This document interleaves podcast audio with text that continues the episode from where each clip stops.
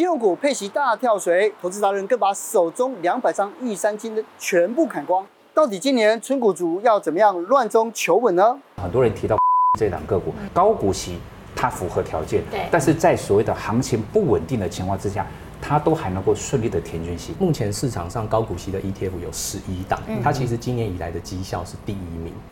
今天我们就找来纯股达人超马拔拉，还有大华银投信经理人郑汉红，要教你两招心法，让你在存股的路上不会赚了股息却赔了价差。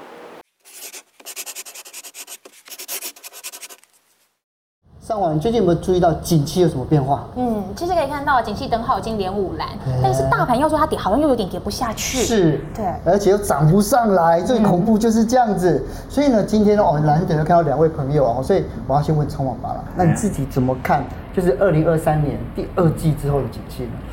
首先来讲的话，我不知道这算不算泼冷水。大家觉得五个蓝灯好像已经很厉害了，对不对？五月底他又在公告蓝灯。我已经跟朋友是说，他一定是蓝灯，而且是只有十分的蓝灯，甚至说到今年的下半年，根据我们自己的预估，今年整年大概都有可能是蓝灯哦。所以说，在这种情况之下，不只是所谓的什么跌不下去或涨不上来，甚至在跌的过程中，大家也会也有也会怕。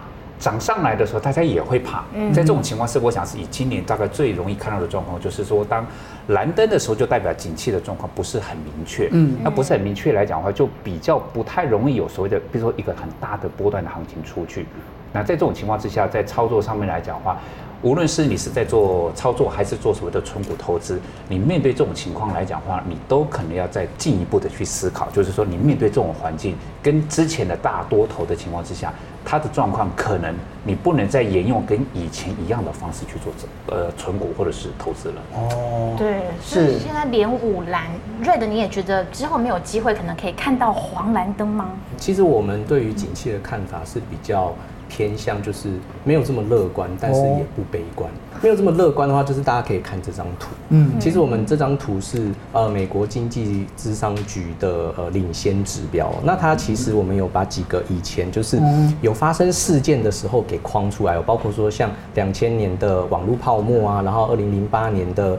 金融海啸啊，跟二零二零年的 COVID，对，其实都可以看得出来，这个指数的确是往下窜。是，那大家可以发现，其实像今年指数也是的确领先了所有的经济状况是往下窜的，嗯，而且我们也没有看到它有比较明确的筑底反弹的状况。嗯，所以这就是我们讲的，我们为什么对下半年的景气是相对没有这么的乐观哦。嗯，但是也不悲观的原因是因为其实我们呃都知道，最近其实蛮多台股都开始在开法说会。对，那在法说会上呢，其实我们从公司的一些些说法跟看法，包括说他们对于下半年的景气展望，其实都是没有这么的悲观的。包括说他们觉得库存去化的状况其实还 OK，嗯，然后下半年对于景气。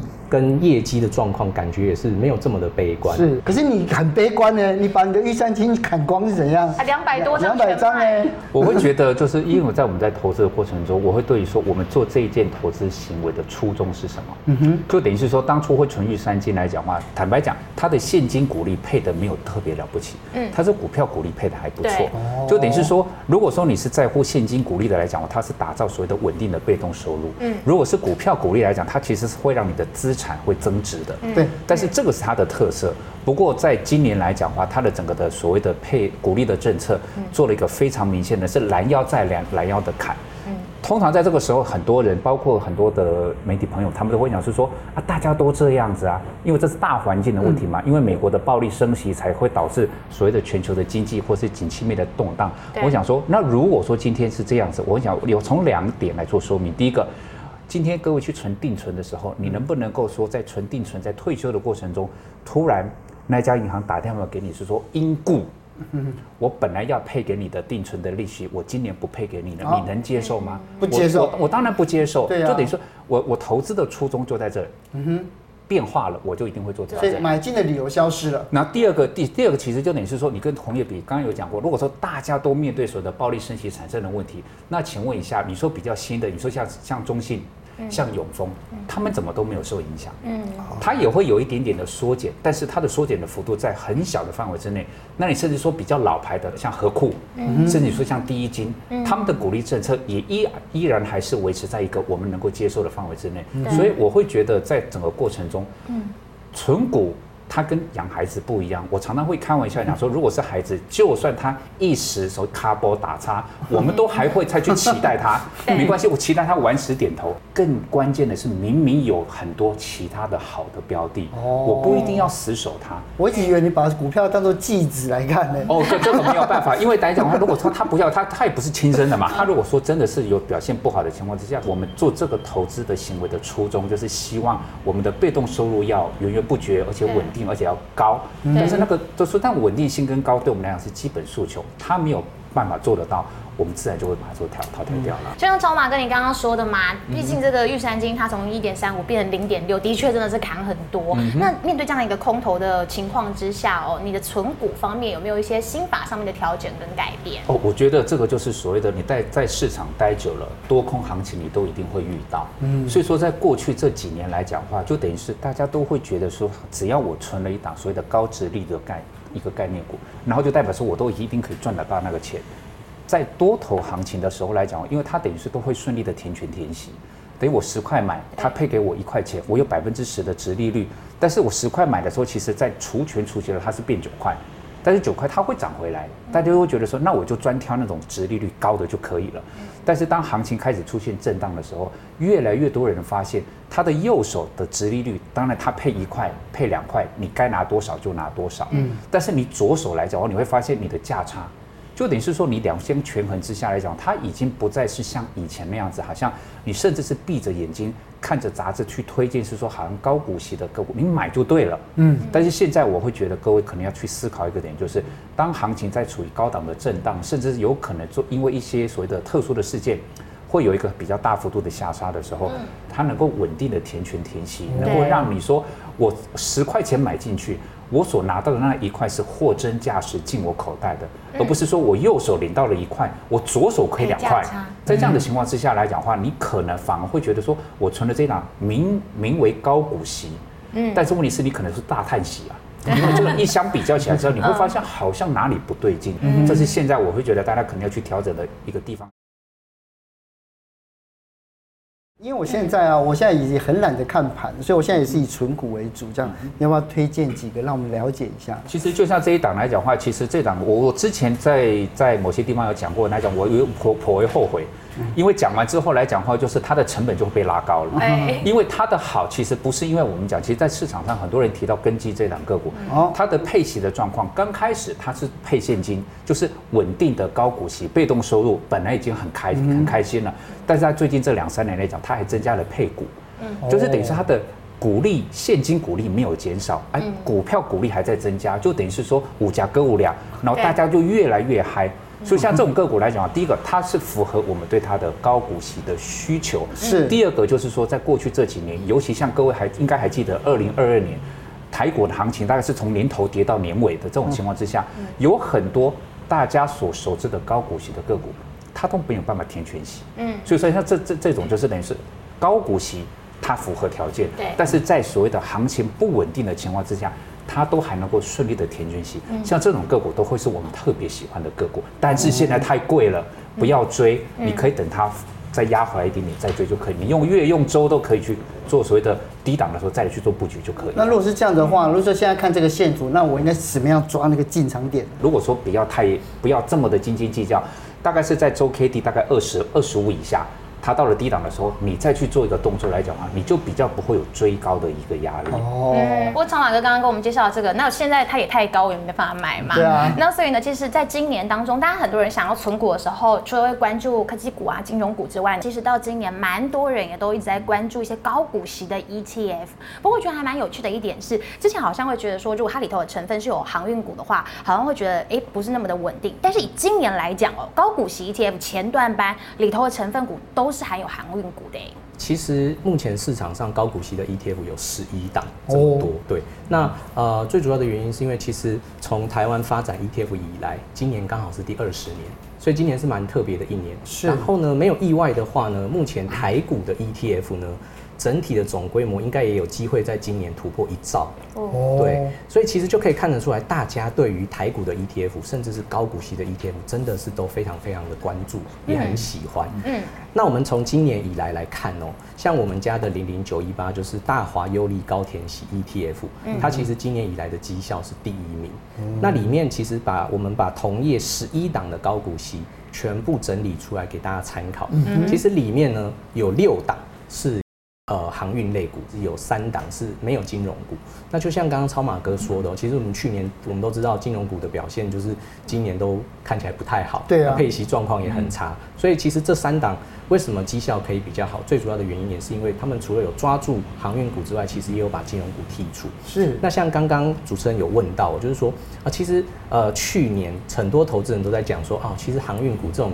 比较相呃景气循环类股，嗯，对啊，大家都觉得说把它放到高股息这种纯股类型的 ETF 里面，会不会对高股息的波动增加？可是其实从绩效或者是从股息状况来看的话，其实今年以来航运股真的表现非常非常好，甚至是像长隆都有配出呃股息值利率有大大概四十 percent 的，对啊，那个太夸张了，非常非常的夸张。那其实对投资人来讲，我觉得。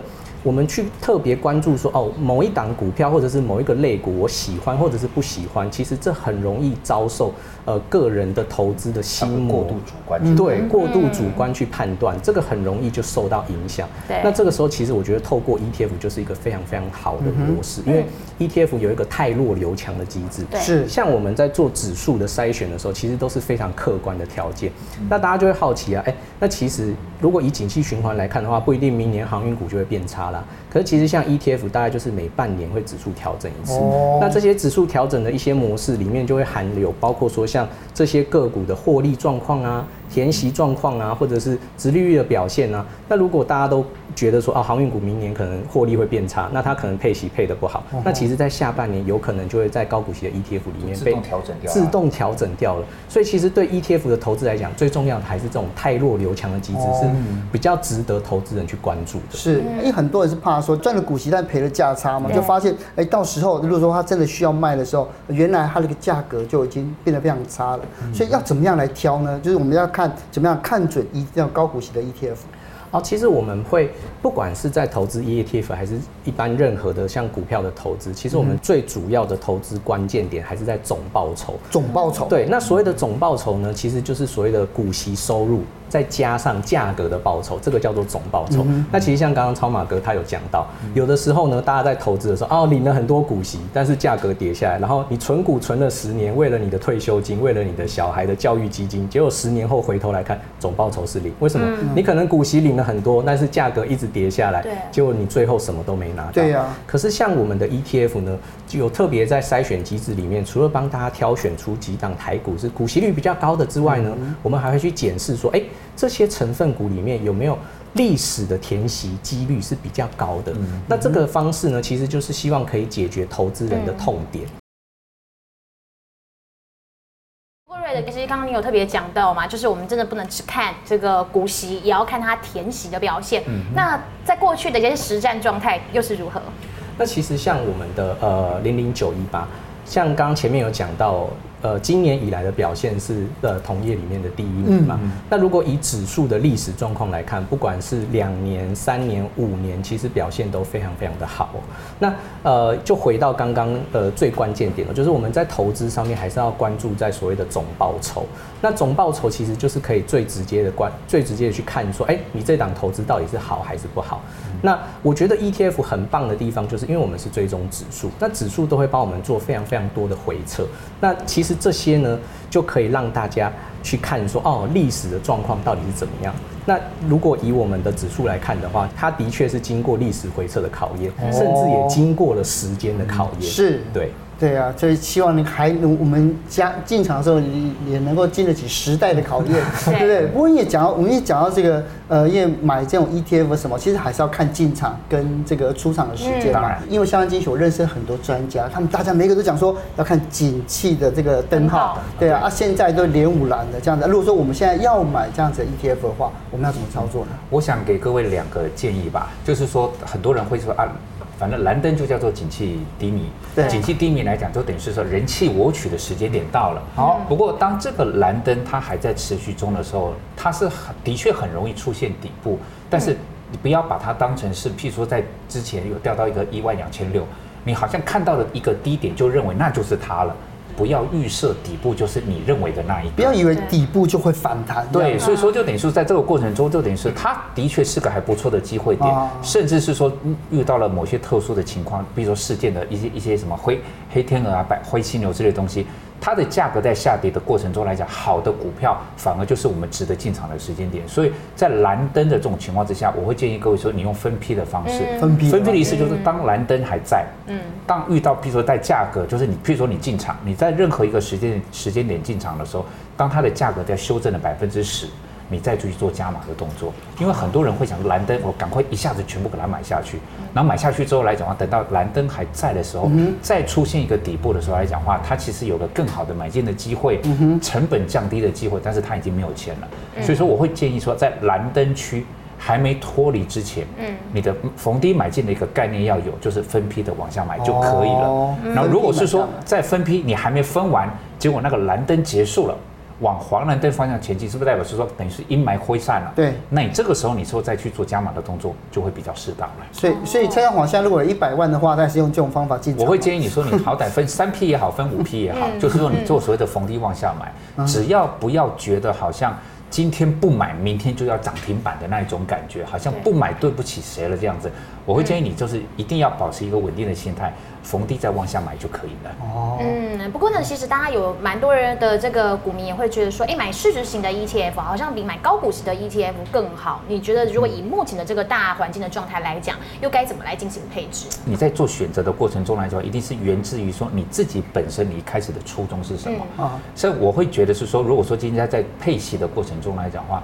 我觉得，与其他们去在这两点去挣扎，就像我们举个例子，有一档个股，它的配息是百分之十，哦，大家都很喜欢。对，另外一档个股是百分之八，大家总会觉得说十的一定比八好，但是大家忘了说，这个百分之八，如果在过去十八年，它年年都能够顺利的填权填息，那这一档百分之十的，它常常填不了息。你把这个因素一纳入讨论之后，你自然就会知道，可能百分之八的你会更喜欢，不然大家都会很习惯说啊，按照那个顺序嘛。就是谁的值利率高，我就优先选谁。对。但是你需要加上这个东西去讨论配息型的这种东西来讲的话，可能对于你的总报酬，它所带来的效果才是你要的那个东西啊。是。而如果瑞德，你从专业经理的角度上，你怎么看这件事情呢？呃，我先分享我们之前其实有做过的回测哦，就是说，其实上一次就是景气灯号在蓝灯的时候是二零一八年哦。那其实从二零一八年景气灯号蓝灯的时候呢，那个时候回测回来去看历史的绩效来看的话，其实高股息的产品他们的绩效是相对比较好的哦。那其实我们也知道，因为景气在蓝灯的时候，其实呃股市比较不稳定。对。那股市不稳定的情况之下，其实高股息的类股比较容易形成一种下档保护。所谓的下档保护，就是因为它有股息。那当股价在跌的时候啊，至少我们有领到股息啊，没没没有亏损这么多。然后另外是因为其实我们都知道，台湾人对于股息的投资比较热衷，也相对就是大家会比较关注在那种股息率比较高的个股。对，所以当然它在市场比较弱的时候，它就会有一个下档支撑在。对。嗯，那其实刚刚不管是超码还是瑞都有提到一些选择的一些心法，但在资产配置的方面的那个比例又该怎么来拿捏？OK，那其实，在投资上面呢，我们前面都讲很多，就是啊，我们如果投资要绩效好，一定就是看总报酬嘛。对。但其实我觉得投资最重要的是两个，除了报酬要关注之外，我们也要关注风险。嗯。所以对我来说，我会觉得我们要投资市值型 ETF 还是股息型 ETF 呢？其实从中去特别选一个单一个的，就是。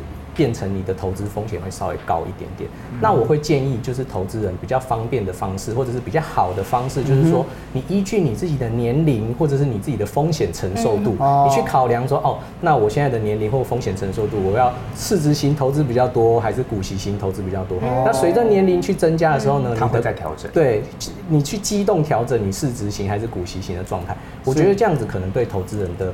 呃，投资的感觉或者是感受是会好很多。嗯，所以希望不是心智年龄二十岁，放 好像用实际年龄来算了，对不对？是啊，是啊。来，今天谢谢超马，谢谢，谢谢。